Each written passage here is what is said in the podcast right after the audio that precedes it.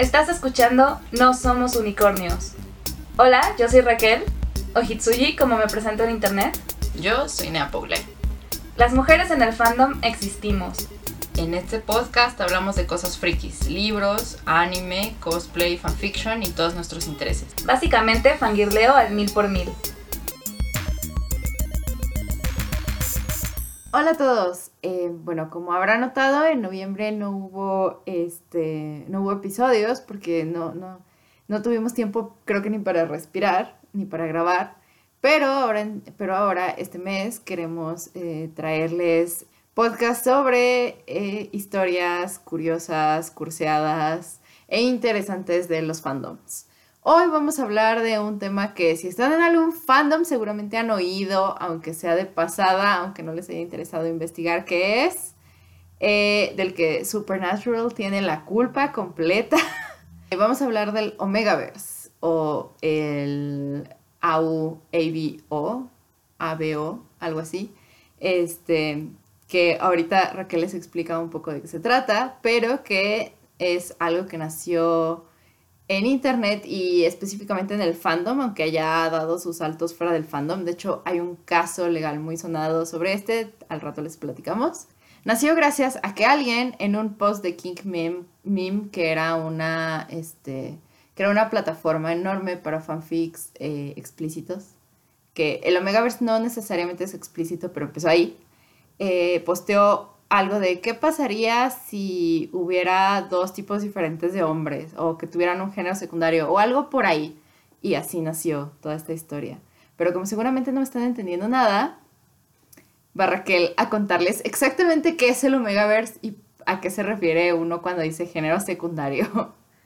Sí, bueno, es que como Nea ya comentó, el Omegaverse también se conoce como ABO o, bueno, ABO, ABO, que es alfa, beta y omega. Básicamente es un concepto tomado de como varios estudios de comportamiento supuestamente eh, de los cánidos, sobre todo de las manadas de lobos. Y de hecho justo toma muchos como conceptos que tienen que ver con, con pues, con esos animales. Em, la idea es que en, esta, en estas historias los hombres sobre todo, aunque bueno, también allá actualmente ya también vamos a hablar de eso, cómo ha ido cambiando y transformándose el Omegaverse, pero en su origen únicamente era de que los hombres eh, habían como cierta división, estaban divididos entre alfa y omega, también están los beta, pero los beta no suelen ser muy mencionados porque básicamente la idea de los beta es que pues son como los hombres eh, que existen en, en la normalidad Mientras que los alfa y los omega sí tenían como esta cuestión como del sexo secundario, digamos.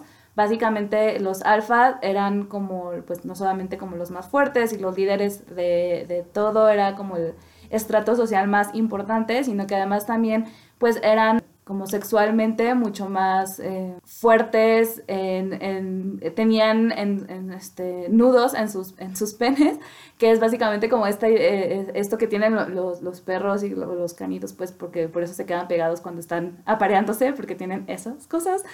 Y también, eh, pues, e, es, como, como esta líder de manada, ¿no? Como este instinto de, de, de, ser como fuerte y, bueno, alfa, vaya. Mientras que los omegas eran hombres que tenían en su, en su sexo secundario la posibilidad de, eh, de, embarazarse, para empezar, y además también, en algún, dependiendo también como la, la historia Omegaverse, página, pues sí, este, que, que además, pues, eh, además de tener, pues, su, que además también, pues, tenían... Eh, pues es que no necesariamente vagina, ¿verdad? También se embarazaban por el ano. Sí. o sea, simplemente se podían simplemente se podían reproducir. Este, se podían reproducir, o sea, se podían embarazar. Y bueno, pues también eran como, o sea, tenían como también otras características, ¿no? Eran como la, la, los más débiles de, como los más débiles, también como, pues más, digamos los que tenían que ser como propiedad de los alfa, que es una de las cosas que ahorita vamos a también como ahondar en ese tema. Y bueno, como dijo Nea, pues sí es como todo este mundo que, que surgió a partir de, de, este cuestionamiento en el Kinky Meme y que pues actualmente ya evolucionó y es algo que existe en absolutamente todos los géneros, en todos los fandoms. el, Omegaverse, creo que por ahí leía que hay como más de ya de, 70 mil fanfics en, ah, en Archive of Our Own de Omegaverse, o igual la cantidad la estoy diciendo, no, 114 mil trabajos de Omegaverse en Archive nada más, y eso es nada más en Archive, porque hay muchas otras plataformas también de fanfics. Entonces, pues bueno, ahorita vamos a platicar más del tema, que es una cosa, creo que sobre todo cuando te acercas a, este tema es algo como, como que, que te sorprende y tiene sus cosas interesantes y también tiene sus cosas, digamos, como positivas y también sus cosas negativas. Es como muy complejo. Por eso vamos a hablar de eso en este podcast. Eh, sí, es un tema muy interesante. Bueno, o sea, como ya dijo Raquel, hay 100 más de 100.000 trabajos nada más en AO3, eso sin contar todo lo que se quedó atrasado en FanfictionNet, porque ya existía el Omegaverse antes de, antes de que FanfictionNet empezara como a decaer. Eh, todo lo que hay en este, todo lo que hay en Wattpad en español hoy, por ejemplo, que hay gente que dice, ay, es que solo quieren Omegaverse para poder embarazar a los hombres, ¿no? A los personajes hombres. Pero lo cierto es que no es el único tropo que habla del male preg. Ah, a mí el male preg no me gusta, eh, como lo trabajan mucho, como lo trabajan en su mayoría los fandoms, pero lo cierto es que no es el único tropo que habla de esto. Eh, en español hace mucho existía como el tropo de los donceles, que eran hombres que se podían embarazar por X o Y razón cada quien lo trabaja de manera diferente. Entonces, pues el Omegaverse creo que depende de quién lo esté trabajando, eh, de cómo lo use y de qué espere como de él. Mientras que para algunos, eh, mientras que para algunas personas es una manera de explorar kinks diferentes. Es, digo, el New York Times llamó al Omegaverse eh, medio de chiste, Wolf King erótica y además basada en biología equivocada sobre las manadas de lobos. Además, o sea, este, eh, quien nada más quiere escribir cosas explícitas con esto, quien sí quiere explorar este, conceptos en los que la biología no, en los que no necesariamente la biología que conocemos no tendría por qué determinar qué familias o qué, eh, qué familias pueden o no pueden tener hijos biológicos, que finalmente en el Omegaverse también tiene sus limitantes, o sea, no, no es como una, no es un voy a hacer lo que quiera, porque hay manuales enormes, o sea, se ha desarrollado, es un tema que ha saltado a muchos lugares y que según este, y que según quien lo escriba, pues decide cómo, cómo ahondar en esos temas. La verdad es que no me atrevería a decir en sí si el Omegaverse es o no es problemático porque depende mucho de quién lo aborde. Eh, hay gente a la que le gusta más, hay gente a la que le gusta menos. Eh, yo no soy una lectora muy entusiasta de Omegaverse, aunque sí lo he leído por morbo, curiosidad. morbo curiosidad porque conozco a una escritora que lo hace y me gusta, etc. O sea, todos... Eh, tengo una amiga que dice que todos están muy en contra del Omegaverse hasta que su escritor de fanfiction favorito escribe uno y ahí van por la curiosidad. Y algo así a veces pasa. Mucha gente es detractora del Omegaverse justo porque les parece que siempre em, perpetúa estas ideas de heteronormatividad en parejas este, homosexuales, sobre todo. Eh, de que siempre tiene que haber alguien que represente lo masculino y alguien que represente lo femenino, con estos roles de género muy marcados, ¿no? El alfa y el omega. Eh, no necesariamente ocurre en todas las historias, hay además historias que hablan eh, específicamente de este tipo de discriminación, ¿no? Como de cómo, como en estas sociedades imaginarias y en estos universos alternativos se espera que los omegas sean de una manera y como que reta a esta idea sobre la que nació el, el universo alternativo y este tropo. Eh, y está, está interesante que hagan eso y justamente hay muchos detractores que van por ahí. Y sí es cierto que hay muchos trabajos, que esos 100.000 que hay en AO3 y de quién sabe cuántos que hay en otros lados, que sí perpetúan esta idea de heteronormatividad, además muy tóxica en las parejas, pero pues en tantos años de Omegaverse han salido muchas cosas. Sí, bueno, cuando, cuando me acerqué por primera vez al Omegaverse, eh, fue así de que súper accidentado y la verdad al principio como que no entendía qué estaba pasando, entonces simplemente lo ignoré. Porque eh, personalmente tampoco soy muy, fan del, del. Creo que tiene que ver justo con que todas las veces que me ha tocado leerlo ha sido en, un, en, un fic malo. Entre las cosas que a mí me, me, más me saltaban respecto al Omegaverse y que también mucho tiempo fue lo que yo opinaba eh, al respecto del Omegaverse, después ya descubrí otros trabajos que iban, pues digamos como que dándole otros giros interesantes a esta dinámica que, que, que es esto, pero entre las cosas que perpetuaban como estos, estos roles y estas dinámicas tóxicas heteronormadas que había en el Omegaverse era mucho eh, la cuestión del abuso y de incluso de la violación, de lo no consentido, que bueno, pues hay mucha gente a la que le gusta, eh, eh, le gusta leer de eso, a mí no, pero justo era como algo que se, se, veía mucho, porque una cosa que me faltó mencionar cuando estaba explicando que era el Omegaverse es que entre estas cuestiones, digamos, que tomaron como de, supuestamente como de los lobos y todas esas cosas, es la cuestión como de los celos, pero no los celos de, de la emoción, sino los celos de reproductivos.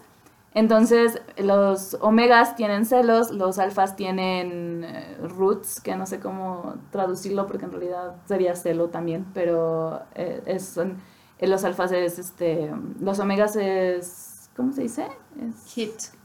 Hit, ajá, hit, y, el, y los alfas es, root, que básicamente es que su instinto los domina.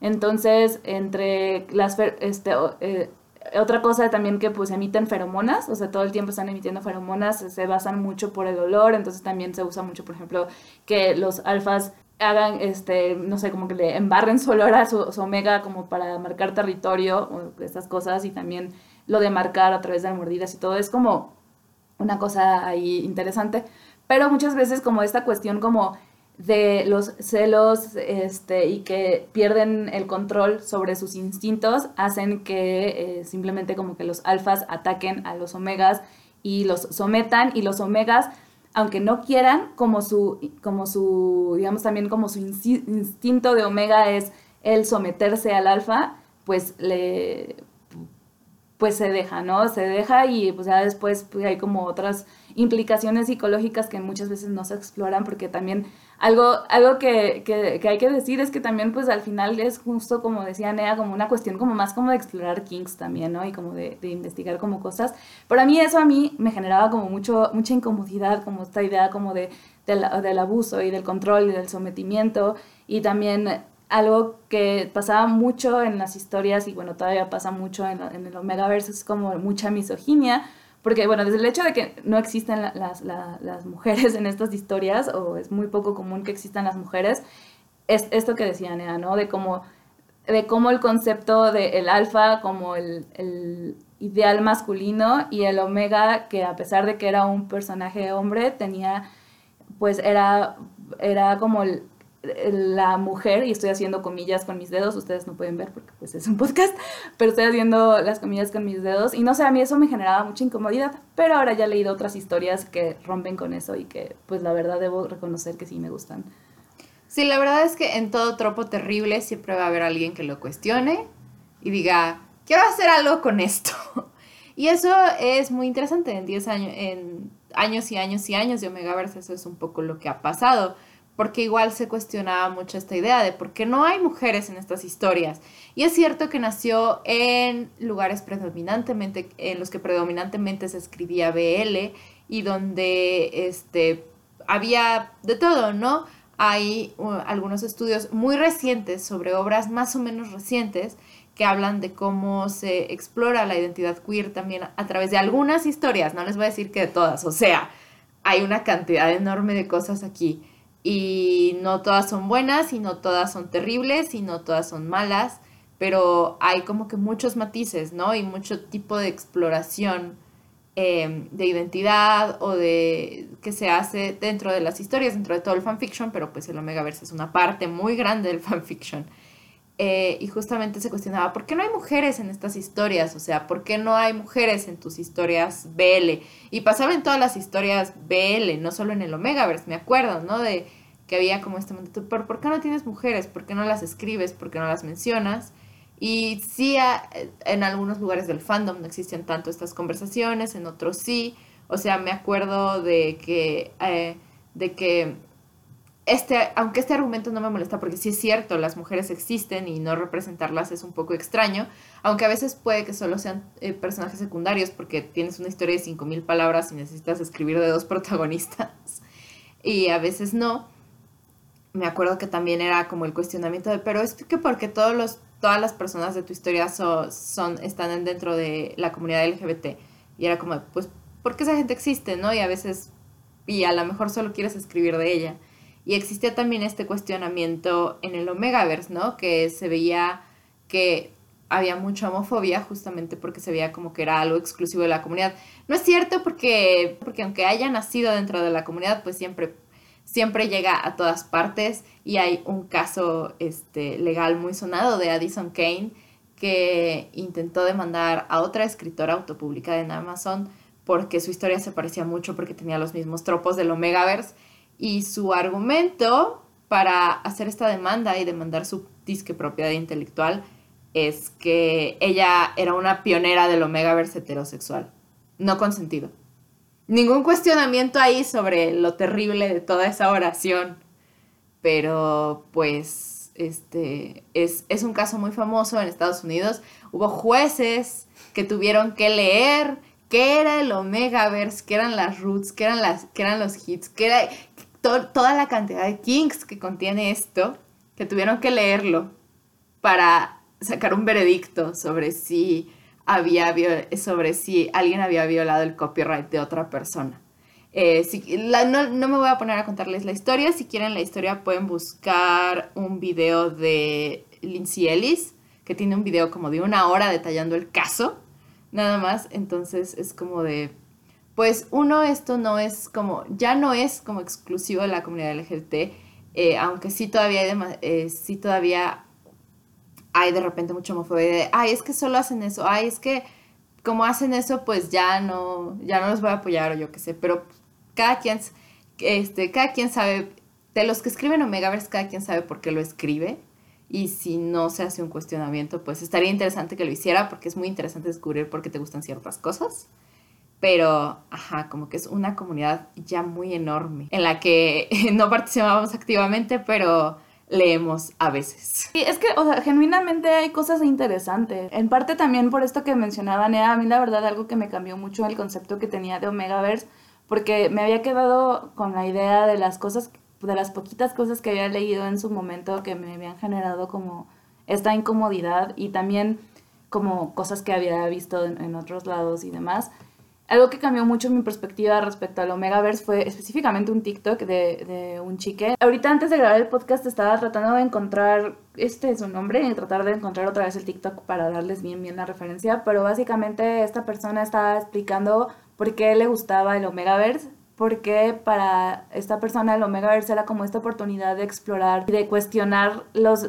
pues, las cuestiones como de, de género y también como de estas otras como cuestiones de, cuerpo y explorar, ¿no? E, este, este TikTok de verdad lo estaba tratando de encontrar porque exactamente lo que dicen no recuerdo, pero después de haber visto este TikTok como que me empecé a plantear el, ah, puede ser, y también coincidió con que empecé a leer otras historias en las que en las mismas historias como cuestionaban a esta sociedad del, del, del Omegaverse y de como estas ideas de que, bueno, primero que los alfas eh, bueno, que más bien que los omegas tengan que estar sometidos siempre al alfa, que, que dependan del alfa, porque también algo hablando como de esta idea de la, de la, de la misoginia que a, mí me molestaba respecto al, Omegaverse, era como los, los omegas estaban únicamente para eh, embarazarse y estar en casa y cuidar a los hijos y eran básicamente como incubadoras de hijos entre la que los alfas estaban continuamente embarazándolos y bueno, sí está el Breed King que aquí no hacemos king shaming, entonces está Everett King y todo, y está como muy bien y todo, pero a mí era como de por qué siempre son los, o, los omegas los que tienen que hacer esto, ¿no? Y además no solamente al estar haciendo esto,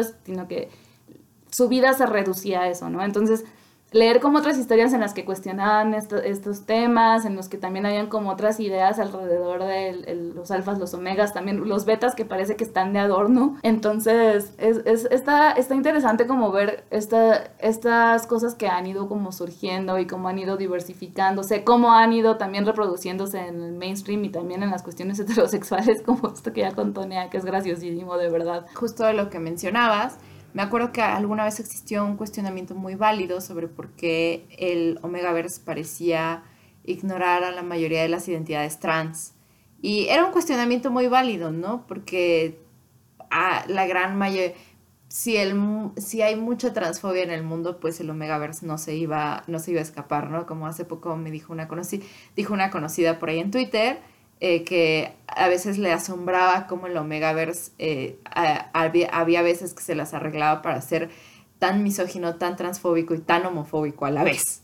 Y es cierto, o sea, hay muchas cosas dentro de este tropo que se han desarrollado basándose en muchísima discriminación y en muchísimos prejuicios, pero justamente en lo que mencionaba Raquel, que hay historias que cuestionan todas estas cosas y que cuestionan todas estas narrativas y que crean otras narrativas sobre eso. Se han dado discusiones mm, paratextuales, sí, creo que es paratextuales, muy interesantes entre muchas historias, ¿no? Porque justamente em, lo que dejó más o menos este cuestionamiento de por qué parecía, pareciera que se ignoraba las identidades trans dentro del Omegaverse fue una gran cantidad de historias que exploraban, eh, que exploraban identidades trans, porque hay muchos escritores que son trans dentro de la, dentro de la comunidad fanficker y que también lo exploran y que a veces también lo exploran dentro, dentro del Omegaverse. Y también se, y también se estaba explorando esta idea de, bueno, y tiene que ser el género secundario, ser alfa, omega, beta, algo definitivo, si en la vida real estamos limitados eh, en cierta manera por la biología, también lo vamos a estar dentro del Omegaverse, pero en otras limitantes diferentes. O sea que son más se permiten narrativas más amplias, pero aún así pues sigue siendo de solo los omegas pueden embarazarse, los o las omegas, ¿no? Embarazarse, o solo esto, o solo lo otro. Eh, entonces, ¿qué pasaba ahí, no? Y me acuerdo que sí había hilos de Twitter que cuestionaban esa, esa idea, ¿no? Como de, podría haber identidades trans dentro del género secundario. Y justamente toda esta discusión paratextual que se da entre todas las historias ha hecho que eh, este universo alternativo y este tropo cada vez se extienda más y cada escritor, escritor, escritora lo, lo desarrolle como mejor le parezca, convenga o crea, ¿no? Que sigue dando pie a que existan muchas historias llenas de abuso, donde eh, muchas historias llenas de abuso y de no consentimiento y que haya lados en el fandom donde no hay ninguna clase de cuestionamiento sobre, sobre por qué hay a quien le atraen estas narrativas o sobre por qué se escriben de cierta manera o por qué hay momentos en los que se escriben siempre llenas de morbo y son muy desagradables. Pero también hay otras historias que cuestionan justamente esta idea de por qué tendrían que estar los omegas sometidos a la voluntad de un alfa, ¿no? Y eso es bastante interesante da como pie a muchas discusiones dentro, este, dentro del fandom, porque la verdad es que fuera del fandom la discusión del Omegaverse está llena de mala fe y se asumen siempre que, y se asume siempre que no existen matices, que todo el Omegaverse está lleno de, está lleno de cosas em, donde no hay consentimiento, y es cierto, hay muchas cosas donde no hay consentimiento y está bien cuestionarlas y está bien cuestionar cómo las narramos, por qué las narramos, pero pues se tiende a englobar al Omegaverse como esta idea única de que es solo eso. Y pues no, no, no es que lo defienda porque sigue siendo un tropo que no me atrae demasiado. Sí he leído muy buenos. Este, siempre los recomiendo como los Omegaverse que tienen derechos en mi caso, porque son los que he leído hasta el momento que me han gustado, donde sea, sí, se, ah, sí se exploran algunas cosas interesantes, eh, pero como no es un tropo que me atraiga, a veces no lo busco tan activamente, ¿no? Pero no hay duda de que es uno de los tropos más populares y de que me fascina toda esta paratextualidad que existe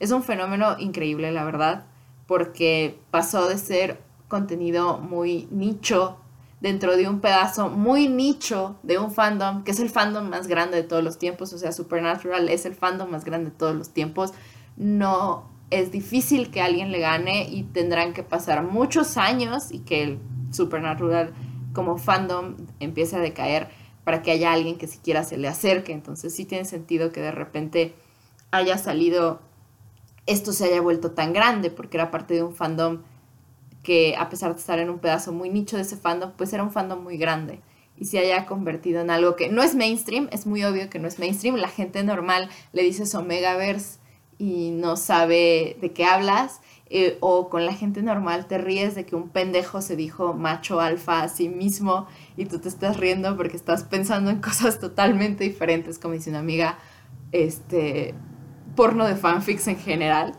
este, y, y, no, no van a captar esa, esa referencia. Y por eso justamente es muy interesante su discus eh, la discusión in fandom, porque a pesar de que haya existido en el New York Times una columna sobre el caso legal de Addison Kane o que haya intentos porque llegue como al mundo mainstream, es algo que no, no pasa, es demasiado raro, demasiado extraño para para, lo que se publica en este momento y sí tiene cabida en ficción original, hay mucho en Amazon Originals y eh, está un poco más normalizado, si se puede decir esa palabra, sobre todo en el manga coreano.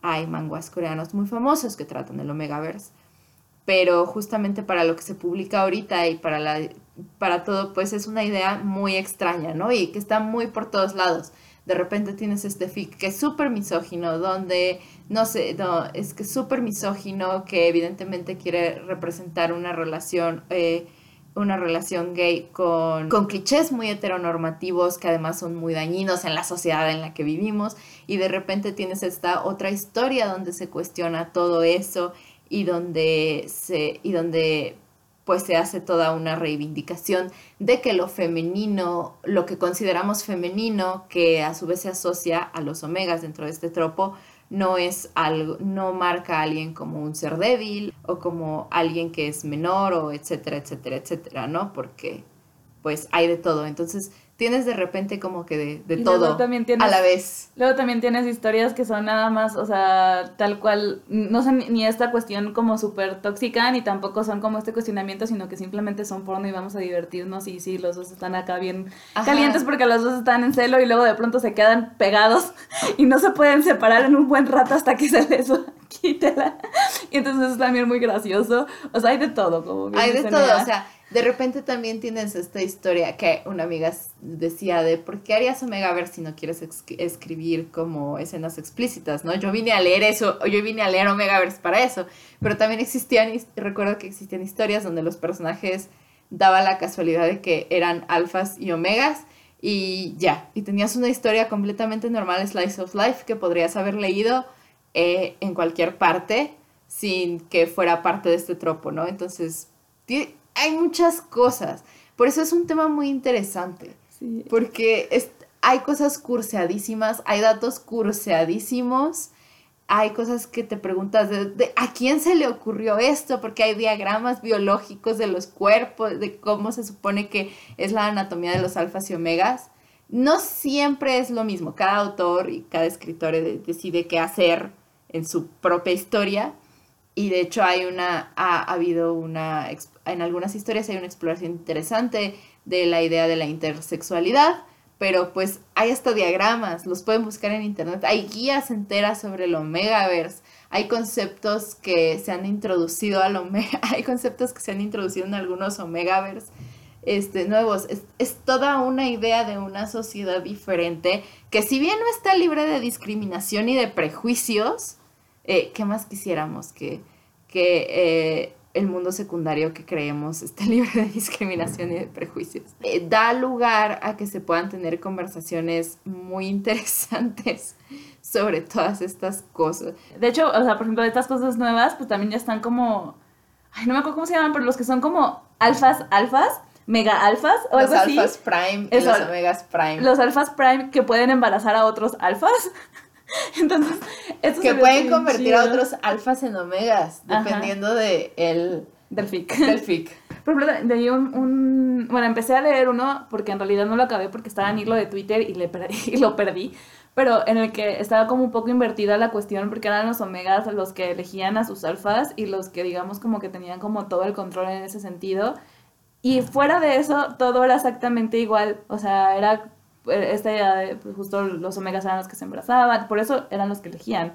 Y se me hizo justo interesante porque no es común ver ese tipo de cosas, ¿no? Entonces sí puedes encontrar como un montón de ideas diferentes. O uno de mis favoritos, que tampoco he acabado porque además es larguísimo, pero está muy interesante de que son dos sociólogos alfas que se van a una comunidad omega, porque aparte supuestamente los omegas un día dijeron ya estamos hartos de que se nos trate de esta manera y se emanciparon y formaron sus propias como reservas en las que se aislaban y si se acercaban los omegas. Pues sus comunidades separatistas. Ajá, sus comunidades separatistas. Está súper interesante ese tipo de cosas que se pueden encontrar. Yo me acuerdo que eh, leí un fic que me gusta mucho, que justamente trata las ideas sobre el embarazo, el aborto, bueno, digamos maternidad deseada, porque era un fic donde además se cuestionaba un poco el a quién llamamos mamá y a quién papá y por qué y esas historias. Porque en los Omegaverse es muy común que a quien gesta em, se le llame mamá. Y no es que se le cambie el género y que de repente mamá sea femenino, simplemente hacen como una adaptación de mamá en masculino. And Y hay quien lo cuestiona y dice, es que eso es muy misógino, ¿no?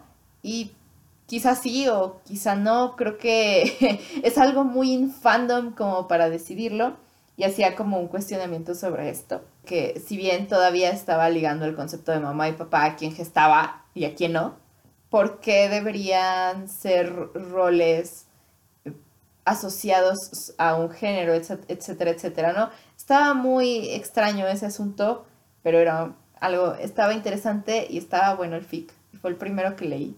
Bueno, no fue el primero que leí, creo que fue el segundo. El primero no lo han terminado, entonces y está muy interesante y habla un poco sobre discriminación y cómo a veces cosas que se, que se escapan de tu control, como la biología, y que no tiene y que no son determinantes para nada en tu forma de vida o en quién eres, que es lo que pasa un poco en el mundo, ¿no? Entre hombres y mujeres, que es un poco lo que pasa en el mundo real, ¿no? Si la biología determina tantas cosas, eh, supuestamente determina tantas cosas sobre nosotros, ¿cómo, soluciona cómo solucionamos eh, cómo solucionamos eh, la discriminación o cómo solucionamos la opresión. Pero, y en realidad cuestionaba un poco eso, ¿no?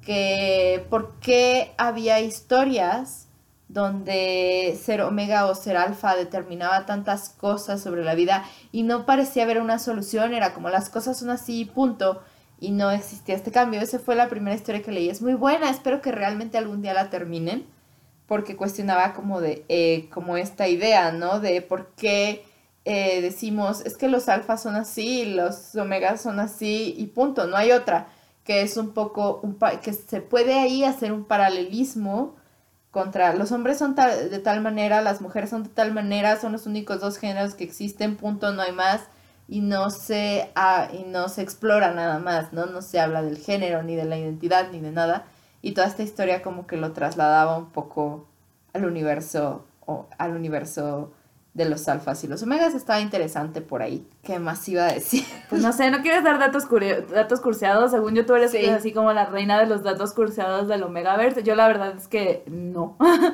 porque no me meto tanto en cuestión de fandom lore como ya, pero... Los datos del Omegaverse. Eh, sí es un tropo en donde en el fandom, en donde en los fandoms, dentro de los fandoms, en el mundo original, no sé, este, donde dentro de los fandoms predomina el BL, pero no es, eh, pero no es lo único. Ha habido eh, fanfics que exploran sobre las mujeres alfa y las mujeres omega y, eh, y relaciones entre ellas. Ha, habido historias donde justamente hacen este cuestionamiento donde, bueno, ¿qué pasa entre un hombre alfa, una mujer, eh, entre, entre un hombre omega, entre una mujer alfa, etcétera, etcétera? Y sobre este tema, bueno, más que nada sobre las relaciones entre mujeres, las relaciones sáficas, el fandom con más material omegaverse en ese caso es, fue The Hundred, sus ships más populares son sáficos y que es el, y que es el fandom donde hay una mayor cantidad de GL omegaverse. Eh, ese no es un dato curseado, solo es un dato curioso. porque luego dicen, es que no hay GL Omega, a ver si sí, hay. no lo voy a leer, eh, al menos ese porque no estoy en el fandom de The Hundred ni entiendo nada, pero es algo que existe. No Ya me dio curiosidad seguir viendo The Hundred porque sí lo empecé, creo que vi como tres capítulos y ya no lo seguí, pero ya me dieron ganas de ver nomás para ver el jeep. Eh, le hicieron queerbaiting. No, ya no, ya no quiero, ya, never Ya, mind. no hagas nada. este. En marzo de 2020, Supernatural todavía tenía el reino de los Fix Omegaverse con la mayor cantidad de fanfics Omegaverse. Eh, ya, eh, ya perdió su reinado, o sea, quien nos dio el Omegaverse ha perdido su reinado absoluto dentro del tropo. El fandom con mayor cantidad de fanfics Omegaverse en este momento es BTS. Algún día, habla- algún día voy a hablar sobre todas las cuestiones de los fanfics de personas reales que pasan por mi mente. De hecho, algo, Pero es el fandom más poderoso en el Omegaverse en este momento. algo interesante es que hasta donde entiendo, o sea, surgió en el fandom de Supernatural, pero no con los personajes de, de Supernatural, sino que en realidad los primeros fics de Omegaverse eran entre los actores, entre Jensen An- Ackles y no me acuerdo cómo se llama el, el otro actor. jeje. Bueno, entre los actores que hacían a Dean y a Sam, que además en la serie son hermanos.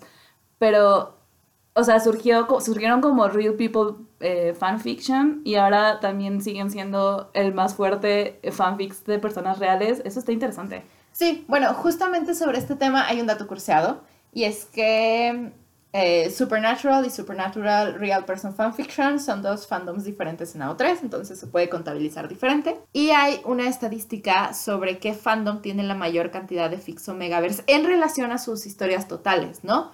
O sea, por ejemplo, ¿qué fan- eh, ¿en qué fanfics es más... ¿En qué fandoms es eh, la proporción de Omegaverse es mayor?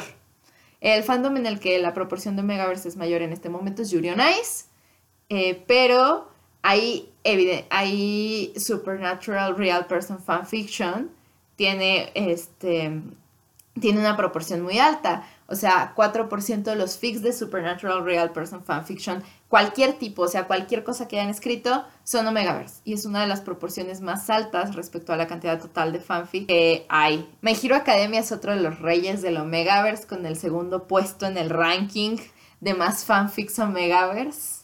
Y por eso fue que acabé leyendo Omegaverse. Por eso fue que, sí, o sea, los que yo he leído son de My Hero Academia, de hecho.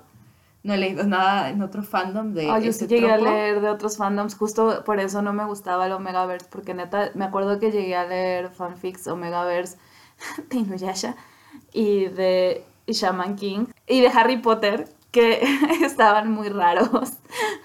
Sí, y está bien decir no me gusta este tropo, porque es cierto que, que, que hay muchas historias que tienen cosas muy incómodas y que cosas inherentes al tropo te pueden incomodar. Entonces, pues está bien decir no me gusta, yo no soy la mayor fan, pero me resulta muy interesante ser la reina de los datos cruceados. Hay cantidad enorme de historias originales o megaverse publicadas en Amazon Publishing. Eh, muchas de ellas BL, pero también hay un nicho, eh, hay un nicho de romances heterosexuales ahí, en donde la reina es, eh, la- bueno, y no porque venda más o porque sea la más famosa, es solo porque se hizo famosa por la demanda que metió, es Addison Kane, que dijo que había innovado en el Omegaverse porque había escrito los primeros romances heterosexuales en el Omegaverse pero que no eran consensuados. Y yo, o sea, como la mitad de la literatura erótica heterosexual eh, escrita hace, escrita en, hace unos bastantes años. No innovó gran cosa, pero le puso la etiqueta de Sí, no, Omegaverse. Y aparte también en ese entonces, también el Omegaverse yo creo que fácil, o sea, es un número así aleatorio, pero yo creo que fácil como un 70-80% del Omegaverse de ese entonces Era no era no consensuado, consensuados. Entonces, Entonces, pues, no innovó. innovar, innovar no innovó nada. Inno- innovador hubiera sido cuestionar, porque innovador hubiera sido cuestionar de las narrativas del consentimiento en el Omegaverse, porque no todo el mundo las cuestiona. Sí es algo ya muy común y me gusta, eh, y no necesariamente en plan cuestionamiento, sino también en plan de quiero escribir mi fanfic Omegaverse, pero quiero que todo sea, eh, que todo el consentimiento sea explícito, eh, porque es... eh, y no es que sea algo subversivo, pero sí es algo que en algún punto de la historia del Omegaverse fue muy poco común, ¿no? Entonces, ver cómo hay personas que se esfuerzan en poner el consentimiento muy explícito en sus fics es Sí, o incluso muy bueno. puedes cuestionar otras cosas. O sea, igual si a esa persona que está escribiendo le gusta justo la parte del no consentimiento, pues puede ser que lo ponga, pero igual está innovando, no sé, en el aspecto, qué sé yo, del que el... No sé, que, o lo que decía, ¿no? De que igual eran los omegas que los que los que decidían, o no sé, cosas distintas. Pues a mí personalmente eso no me gusta, pero se vale también. Sí, se vale. En general, se vale escribir de lo que quieras. Eh, mi hard no es el no consentimiento que acabe en romance. Es like hard no para mí. Entiendo levemente porque hay gente que lo busca. eh, y por muchas razones, ¿no? Pero hay, sí, hay cuestiones en las que está tan normalizado esto y no por ningún motivo en especial, sino por pura simple misoginia que pues obviamente me incomoda y es mi hard nope.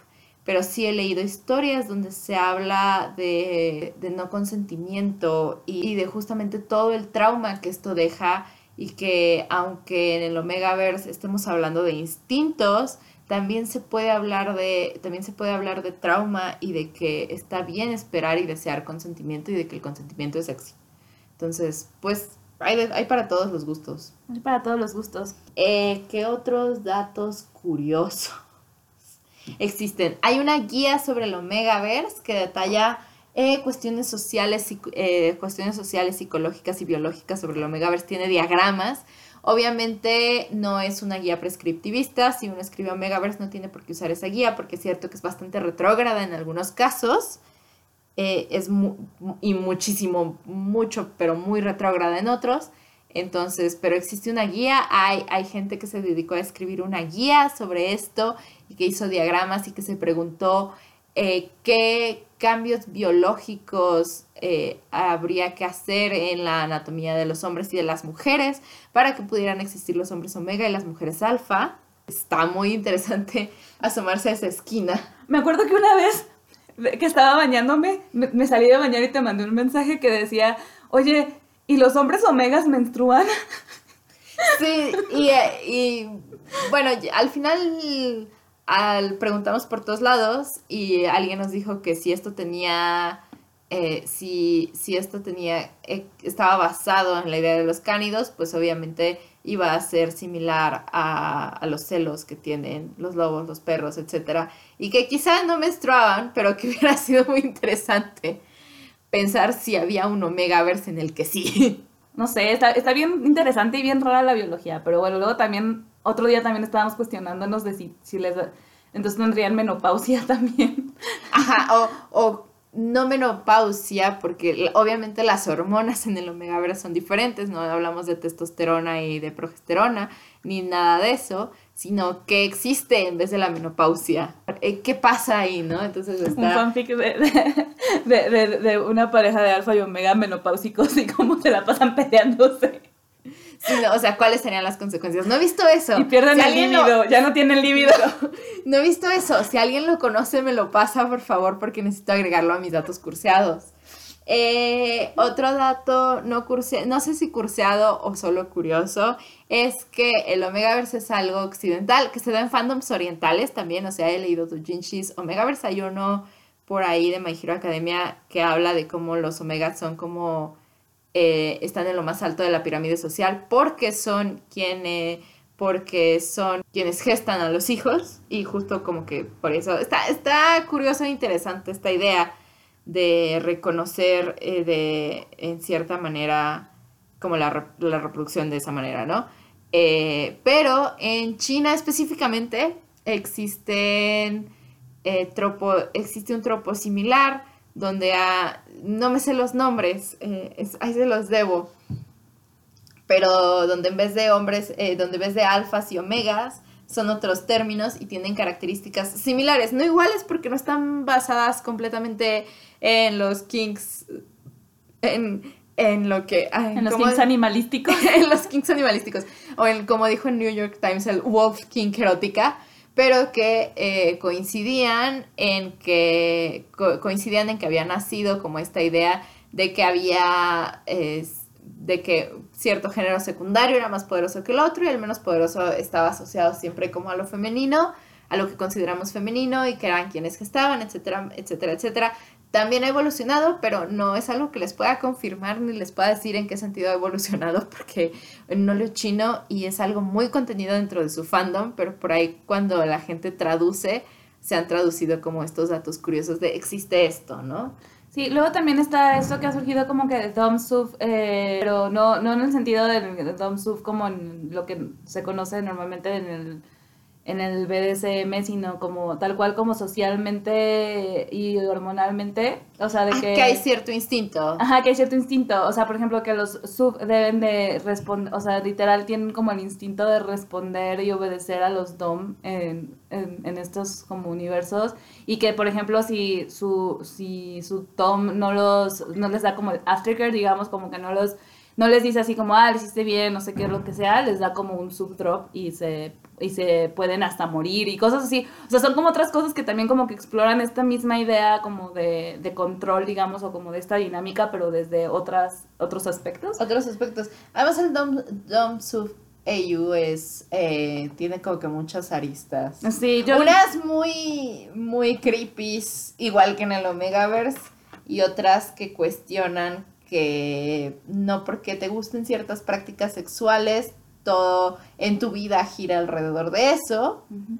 Eh, y que nadie es superior a otro alguien nada más por lo que les guste hacer en la cama. Eh, eso, eso sí es interesante.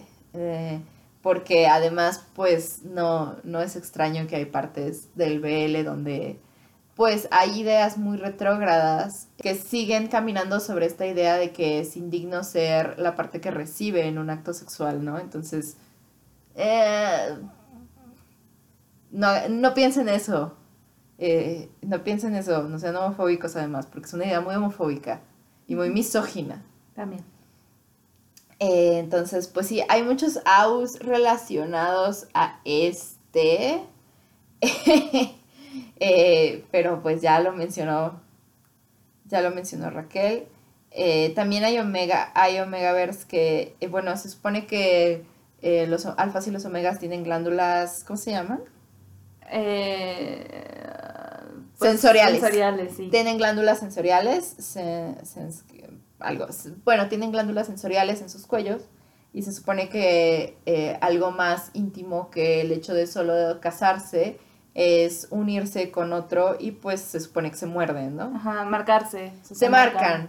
Y justamente hay AUS que desarrollan la idea de que esto es para siempre y que les genera cierta conexión y está muy relacionado a la idea de las almas gemelas, ¿no? Del romance para siempre, que seguro me van a decir, ay, pero eso no es realista. Pues no, no es realista, ¿no? Pero estamos hablando de que explorar la idea de que hay una posibilidad de que tu historia de amor dure para toda la vida, es una idea muy romántica, ¿no? Y, justa, y también hay otros Omegavers que exploran la idea de que si este bond, si esta conexión no se renueva, eh, simplemente se va a romper y así es como muchas parejas eh, dentro del Omegaverse se hacen lo equivalente a divorciarse, ¿no? Porque pues ya no está ahí. Entonces hay, muchas, hay muchas cosas. Y justamente esto de que no se renueve o de que pueda dejar de existir es una respuesta en torno a que en los primeros fanfics pues tenía que ser para siempre, así se pasara el romance, ¿no? Y la idea de que sea algo que sea para siempre también va sobre la idea de que es que no necesariamente va a ser para siempre sin, sin que haya romance o, o dejando que se muera el amor, sino que realmente vamos como a cultivar esto y hablar de esto y a tener la esperanza de que va a ser para siempre, ¿no? Entonces está, está chido. Sí. ambas ideas están chidas. Eh, hay otras ideas respecto a las marcas que no están chidas, pero esas dos son las que más me atraen en la vida. En la vida. Sí, o sea, es que da por las posibilidades muy amplias este concepto. A mí me gusta porque mordidas. Mordidas. Mordidas. ah, bueno, también hablando también de estas glándulas sensoriales, eh, creo que ya, bueno, lo había dicho un poquito, ¿no? O sea, funciona mucho como a partir de las feromonas que se van emitiendo, que también pues son como indicadores como de cuando el, alguno de los dos está como en, en celo o lo que sea, pero también como en un sentido de manada, porque también como, pues de ahí viene la idea, también no necesariamente tu familia o la familia en el Omegaverse va a ser nada más como tu compañero, tu mate, al que mordiste, sino que tienes como tu manada y entonces también como este compartir como olores en cuanto a marcarse y cosas así, como para generar también incluso a partir de, estos olores de las feromonas como las emociones, cómo, mani cómo, cómo se manejan las emociones. Pues por ejemplo, no sé si alguno de los de las personas está muy enojada, el olor que emite va a ser diferente y las otras personas lo pueden percibir, o si está triste, o si está feliz y cosas así. Y a mí eso también se me hace bonito, o sea, también se me hace como interesante de, cuando lo, lo, manejan ahí. Y no sé, o sea, tiene, es que tiene es cosas... una idea del found family que siempre es un gran tropo. Exacto, una idea del found family que es como un gran tropo. Entonces como que sí, o sea, tiene de todo, cosas bonitas, cosas este, feas, cosas chidas, cosas no tan chidas, eh, experimentos. Eh, muchos experimentos. Recuerdo que hay un fic que a mí me gusta mucho, pero no lo recomiendo muy habitualmente porque trata muchos temas sobre trauma y estrés postraumático y cosas. Eh, donde hay un personaje que ve a, ve a alguien y está convencido de que es su compañero predestinado, ¿no? Y entonces empieza, y entonces pues quiere cortejarlo eh, y es muy consciente y es, y es una, la verdad es una persona muy consciente cortejando a alguien y, este, y le dice, no, es que creo que somos compañeros predestinados, pero la otra persona ha pasado por situaciones muy extremas y tiene toda esta, tiene todo este baggage detrás y le dice que él no cree en el destino, ¿no? Entonces el fanfic nunca te da una respuesta sobre si realmente sí existen o no los compañeros predestinados, solo te queda claro que uno de los dos cree en ellos y el otro no, porque dice, es que si el destino existe significa que yo estaba destinado a sufrir todo lo que he sufrido, ¿no? Y yo no quiero pensar eso, yo quiero pensar que, que mi destino no era, e, que mi destino no es ese. Eh, y que no existe y que yo puedo decidir y que si yo tengo el poder y la agencia puedo decidirlo, ¿no? Entonces la historia nunca te responde sobre si sí existen o no las almas gemelas y los compañeros predestinados, pero sí te da como esta idea de toda esta serie de creencias que existen en torno al Omegaverse y que se pueden dar dentro del mismo mundo. Tema, tema para seguir explorando, para seguir preguntando. Sí. ¿Tienes algún otro dato curseado? Dato curseado ya no.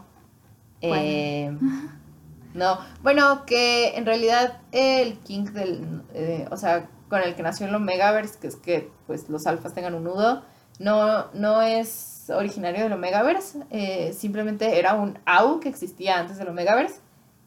Y sobre ese, en los King Memes, se empezó a desarrollar el Omegaverse. Un AU de hombres lobo, ¿no? Supongo, ¿o de qué? Ah, solo un AU.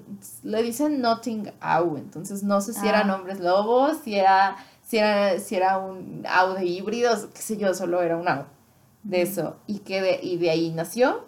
Y nació, ya encontré la, la, la, fecha más o menos exacta. En mayo, de, en mayo de 2010 se identificó al responsable de la popularidad de eh, que hubiera nudos en el fandom de Supernatural y de las primeras de y de las primeras denominaciones de lo que más tarde pasarían a ser alfas y omegas, porque en ese momento no eran alfas y omegas, pero fue en mayo de 2010, o sea, este AU lleva unos 10, 11, 11 años. en circulación. En esos 11 años han pasado tantas cosas que ya les dijimos aquí, que pues ahí seguimos. El primer, eh, y el primer FIC, que fue la respuesta a este prompt, se publicó en agosto de 2010. Se llama I ain't no lady, but you'd, but you'd be the Trump. No sé si siga existiendo en el internet es del fandom de Supernatural. Eh, Real Person Fanfiction, Raquel tenía toda la razón del mundo. Sobre Jensen Ackles y Jared Palideki. Jared Palideki. Ya me acuerdo su nombre. este, y Jared Palideki. No dice quién lo escribió, pero sí se le llama como Trampers o algo así. Y es, no sé si sigue existiendo, pero por ahí si lo encuentran me avisan porque está bueno para añadir a datos curseados ya, esos son todos los datos que tengo, a menos de que quieran el top 5. Pero para completar el top 5 solo me faltaba Teen Wolf, que era obvio. Teen Wolf le dio una gran cantidad de cosas al Omegaverse y de hecho hay mucha gente que cree que el Omegaverse nació con Teen Wolf. Porque ya, o sea, Teen Porque- Teen Wolf es de hombres lobo y dentro Teen- de la serie sí existe la cuestión de alfa, betas y omegas, Sí. pero en otro sentido. Sí, existe en otro sentido y hay mucha gente que cree que nació ahí porque gran parte del lore del Omegaverse se desarrolló dentro del fandom de Teen Wolf. Muchas cosas se desarrollaron en Supernatural y en Supernatural Real Person Fiction, pero otras cosas se empezaron a desarrollar. Creo que lo de los packs nació en Teen Wolf, lo de las manadas. Ay, eso me encanta. Entonces, Teen. Wolf, muchos creen que Teen Wolf es el creador, el fandom responsable, y no, solo es el responsable de partes del lore del Omegaverse.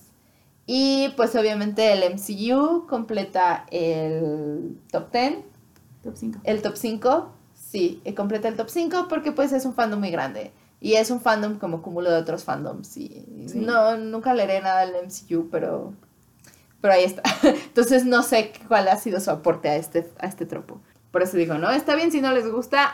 ya les dije, no soy la mayor fan. A veces leo. Si quieren saber qué leo, me pueden preguntar. Está, de todas maneras están en mis listas, o sea, no los oculto porque, pues, ¿para qué? Ah, yo sí no los he compartido en mis listas porque no es que me dé vergüenza, sino que más bien no me he dado la ocasión. Pero si quieren, de los que, de los que he mencionado ahorita, el que dije, eh, eh, casi todos son de Tempetot, que escribe en My Hero Academia, Shinkami. Hay uno que se llama Doing the Unstuck, que es básicamente en el que digo que se quedan atorados. Hay otro que se llama, mm, este, ay, no me acuerdo ya cómo se llaman los otros, pero Tempetot escribe muchas cosas de Omegaverse que me gustan. Y ya los demás ya no me acuerdo porque no los he registrado. Además que yo recuerde, eh, escribe eh, como humor en el Omegaverse. Ajá, es que son de, son de humor sus fics. O sea, este- aparte de este otro que digo, en el que los omegas tienen como sus, sus comunidades separatistas y que van dos, este, dos sociólogos alfa a investigar estas comunidades y aparte son los sociólogos alfa que creen genuinamente en que los omegas hicieron lo correcto porque los alfas suck. Eh, bueno, en ese universo sí realmente apestaban y pues está, está cool. Se llama... Ay, no me acuerdo cómo se llama. Es It's a Jungle Out There. Se llama, ya me acuerdo, ni siquiera tuve que ver. It's a, Jun- a Jungle Out There. Pero sí, Tempe escribe buenos Omegaverse. A ver, vamos con los que mencioné yo para que, para que les mencione los que tuve que buscar uno para que les mencione los que según yo tienen derechos. No es cierto, solo es la broma. Este, uno de los que mencioné eh, que hablaba mucho sobre los determinantes biológicos y sobre hasta qué punto era estúpido decir que eso tenía que determinar tu vida y por eso tenías, tenías que aguantarte la discriminación. Es Guillotine de Mill of the Poppy. Eh, tiene 19 capítulos publicados de supuestamente 23. Se quedó en un punto muy álgido. Eh, la última actualización fue en 2020 y tengo realmente tengo las esperanzas de que un día diga ya aparecí y me responda algunas cosas. Entonces, pues, si quieren saber por qué lo menciono, pues eso, pero está inacabado y sí me gustaría verlo terminado. Eh, los otros son de Shippe, que es una de mis escritoras favoritas, Kiribaku, en el fandom de My Hero Academia. Es Harvey Thunder, que tiene su secuela Spy Season y además tiene como algunas como spin-offs uh, de esos o como viñetas extras que no le cupieron en esos dos fics. Mi única advertencia con esos es que el segundo sí trata sobre el uh, male preg y sobre, el, uh, y sobre el aborto y sobre todo el aborto involuntario. Entonces, con cuidado, porque sí están muy fuertes los temas. Y el otro también es de Shippe, Room for Cream. Es toda una saga. Su continuación es Match Stream. Y lean las advertencias. Las advertencias de ese fic no son retos para ver si pueden soportarlas. Ah, porque habla de estrés postraumático. Eh, no sé por qué me gusta leer estas cosas. y les juro que no leo de. de y que, que no es como exclusivo del Omegaverse. Solo las advertencias no son, este, no son retos. Eh, me gusta mucho cómo lo trata y lo trata con mucha sensibilidad y lo trata con mucha esperanza, pero las advertencias de ese fic no son retos. Se agarran una caja de Kleenex si les parece, si les parece que lo quieren leer, pero leen las advertencias. Ya por eso no lo he leído, la verdad, no he tenido corazón. Sí, no, no, no, no, es un, no es un reto de a ver si aguanto, no. Trata temas muy fuertes y lo hace con una sensibilidad muy especial y sin ninguna clase de morbo porque evita como que todas estas imágenes explícitas, imágenes explícitas, aunque sí tiene como estos eh, momentos en los que algo está ocurriendo o en los que algo sabes que ocurrió muchos años al pasado, pero pues aún así es. No, no es un reto. Algún día voy a hablar de cómo me choca que haya, ay, es que este fic trata de un tema bien fuerte, lo voy a leer a ver si... No, no es un reto. Ajá, y luego es como de, ay, no me gustó, ay, ¿por qué escribes estas cosas? Send. Y es como... Mm. Las advertencias de contenido no son un reto, te las ponen por algo. Pero bueno, yo creo que ya con eso acabamos este capítulo. Esperamos que, o sea, haya sido interesante. Según yo sí lo fue. Y pues cuéntenos eh, si ustedes han leído Megaverse, si les gusta, si no les gusta, qué les gusta, qué no les gusta. Y si tienen recomendaciones, también se aceptan. Nos vemos en el siguiente episodio de No Somos Unicornios. Otro tema cursadísimo que me fascina. Bye. Me pueden encontrar como arroba hitsuyi. Me pueden encontrar en Twitter como arroba neapogle. También pueden seguir a nuestro podcast en Twitter. El arroba es notunicornspod. Donde podrán comentarnos sobre él, sugerir temas y aventarnos jitomates virtuales. ¡Hasta la próxima!